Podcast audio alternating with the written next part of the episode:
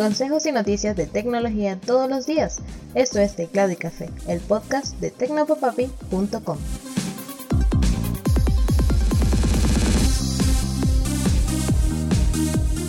Hola, un saludote, espero que la estés pasando muy bien el día de hoy. Vamos a empezar hablando del Banco de Venezuela.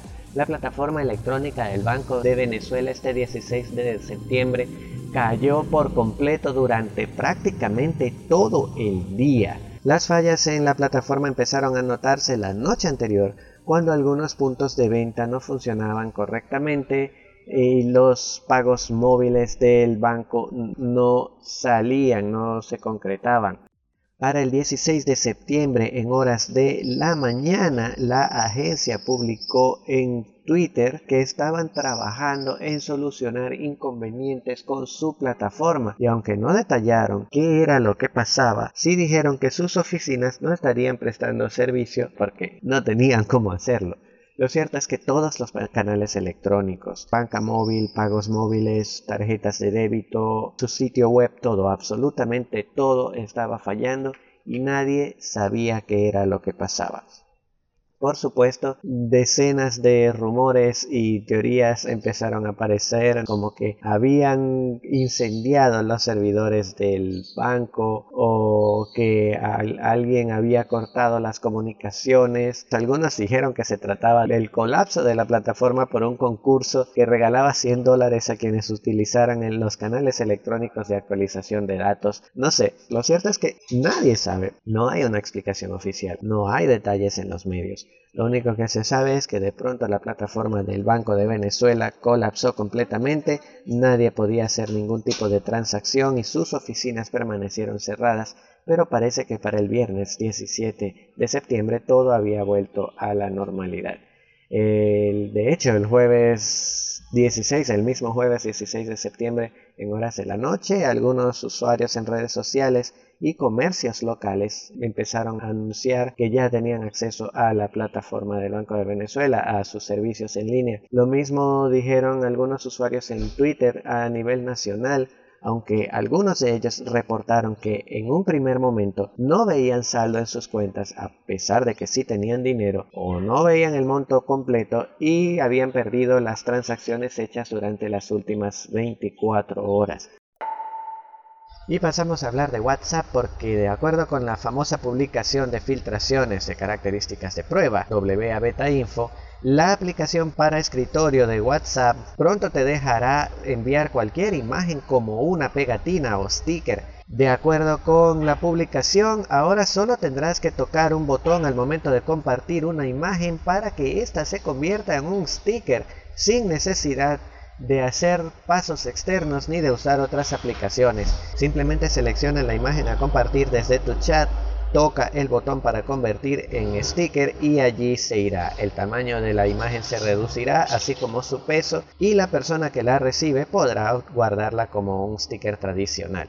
Esta función llegará, como ya te comenté antes, primero a la edición para escritorio. No sabemos qué va a pasar con las ediciones para móviles e intenta competir con otras plataformas como por lo menos Telegram en la que enviar un sticker es de hecho muy sencillo e incluso puedes descargarte packs completos de stickers de, un, de una sola bajada e instalarlos en la aplicación para su uso posterior no así en WhatsApp, en la que los usuarios siempre tenían que usar aplicaciones de terceros. Ahora este paso se eliminará. Lamentablemente todavía habrá que utilizar los stickers de uno a uno, no se pueden guardar colecciones completas.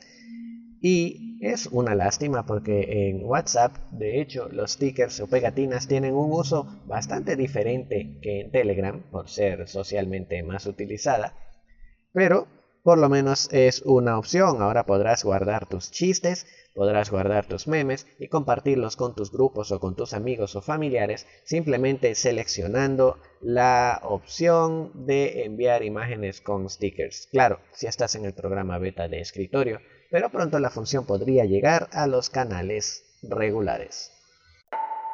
Vamos a una noticia bastante curiosa y es que un par de youtubers encontraron en una casa que había estado cerrada con llave por 20 años el equivalente a 100 mil dólares en videojuegos. Se trata de los youtubers Amy y Corbin que tienen un canal llamado Cheap Finds Gold Mines en el que demuestran sus habilidades para revender cosas de segunda mano. En este caso, alguien les avisó de esta casa que había estado 20 años cerrada con llave, en el que podrían encontrar algunos tesoros. Claro, la cosa no iba a ser tan sencilla. Había un montón de objetos acumulados en la casa, además de la suciedad y otras cosas características de tanto tiempo en el abandono, cartones podridos, cucarachas por todos lados, excrementos de ratón, a los muchachos les fue bastante difícil ingresar a la propiedad y pronto, pronto se lamentaron de no haber llevado guantes y otros equipos de protección. De cualquier modo valió la pena porque encontraron una impresionante colección de videojuegos para PlayStation 2, Xbox 360 y Nintendo GameCube valorada en unos 100 mil dólares, de los cuales ellos se llevaron 20 mil después de compartir los ingresos con otros vendedores y con quien les avisó de la casa. Después de compartir el tesoro, me imagino que ustedes se, se lo estarán preguntando, yo también me lo preguntaba, los muchachos explicaron que se trata de la casa del tío de la joven que les dio la información. Este señor estuvo muy enfermo en esta casa, vivió durante mucho tiempo enfermo en esta casa y en el año 2019, cuando enfermó, eh, ella se ofreció a cuidarle y estuvo allí un tiempo hasta que el hombre se mudó. Durante su juventud, esta persona se vio muy afectada por la muerte de un ser querido al que le gustaban mucho los videojuegos y por tanto decidió atesorar dentro de esta casa todo lo que el muchacho tenía de valor o todo lo que la otra persona, no dicen si era un muchacho, tenía de valor que terminó siendo esta colección de videojuegos por cerca de 100 mil dólares en los que había incluso algunas rarezas como una edición limitada de Resident Evil 4 que venía con su propio mando en forma de motosierra. Les voy a dejar algunos fragmentos del video en la edición de YouTube del podcast de hoy. Y cerramos con una noticia que entusiasma un poco y es que Samsung estaría pensando en incluir la cámara de su Galaxy S20, un buque insignia, en su serie más modesta y más económica, la Galaxy A. De acuerdo con el medio chino The Elect, Samsung está pensando en hacer este movimiento para aumentar el número de ventas de sus series más económicas y empezaría a hacer esto con el Samsung Galaxy A73 que saldría a la luz en la primera mitad de 2022 y que podría incluso contar con estabilización óptica de imagen. El movimiento tiene mucho sentido teniendo en cuenta que muchas de las personas que compran un teléfono gama de entrada o gama media es precisamente buscando cierta calidad fotográfica y lamentablemente no lo hacen al darse cuenta de que las fotos de estos terminales no son tan buenas. Sin embargo, teniendo Samsung el potencial que tiene y su experiencia con las cámaras móviles, tendría completo sentido vender un equipo con características bastante modestas, pero con un lente de 108 megapíxeles con estabilización óptica que le daría al segmento juvenil mayor resolución, mayor calidad y hacer unas fotos más bonitas. Sin embargo, no se sabe más nada sobre esto, por el momento se trata de un rumor, de una posibilidad y habrá que esperar o a la confirmación de Samsung o a que el teléfono se ponga al final a la venta a mediados del 2022.